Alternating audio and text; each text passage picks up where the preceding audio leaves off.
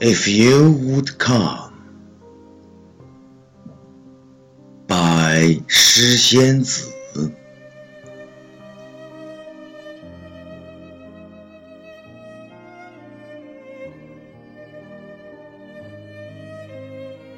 If you would come, I will be in our place, waiting for a chance meeting.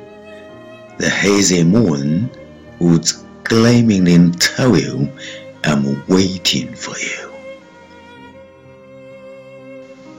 If you would come, I will initiatively hold your hand when we meet and then pray for time to freeze at that moment. Let me forget the past and the future with only the good stay.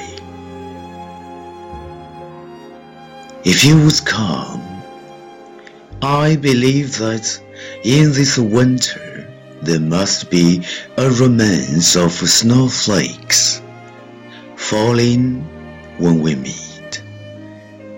Let me touch you with tenderness to melt the charm of snowflakes.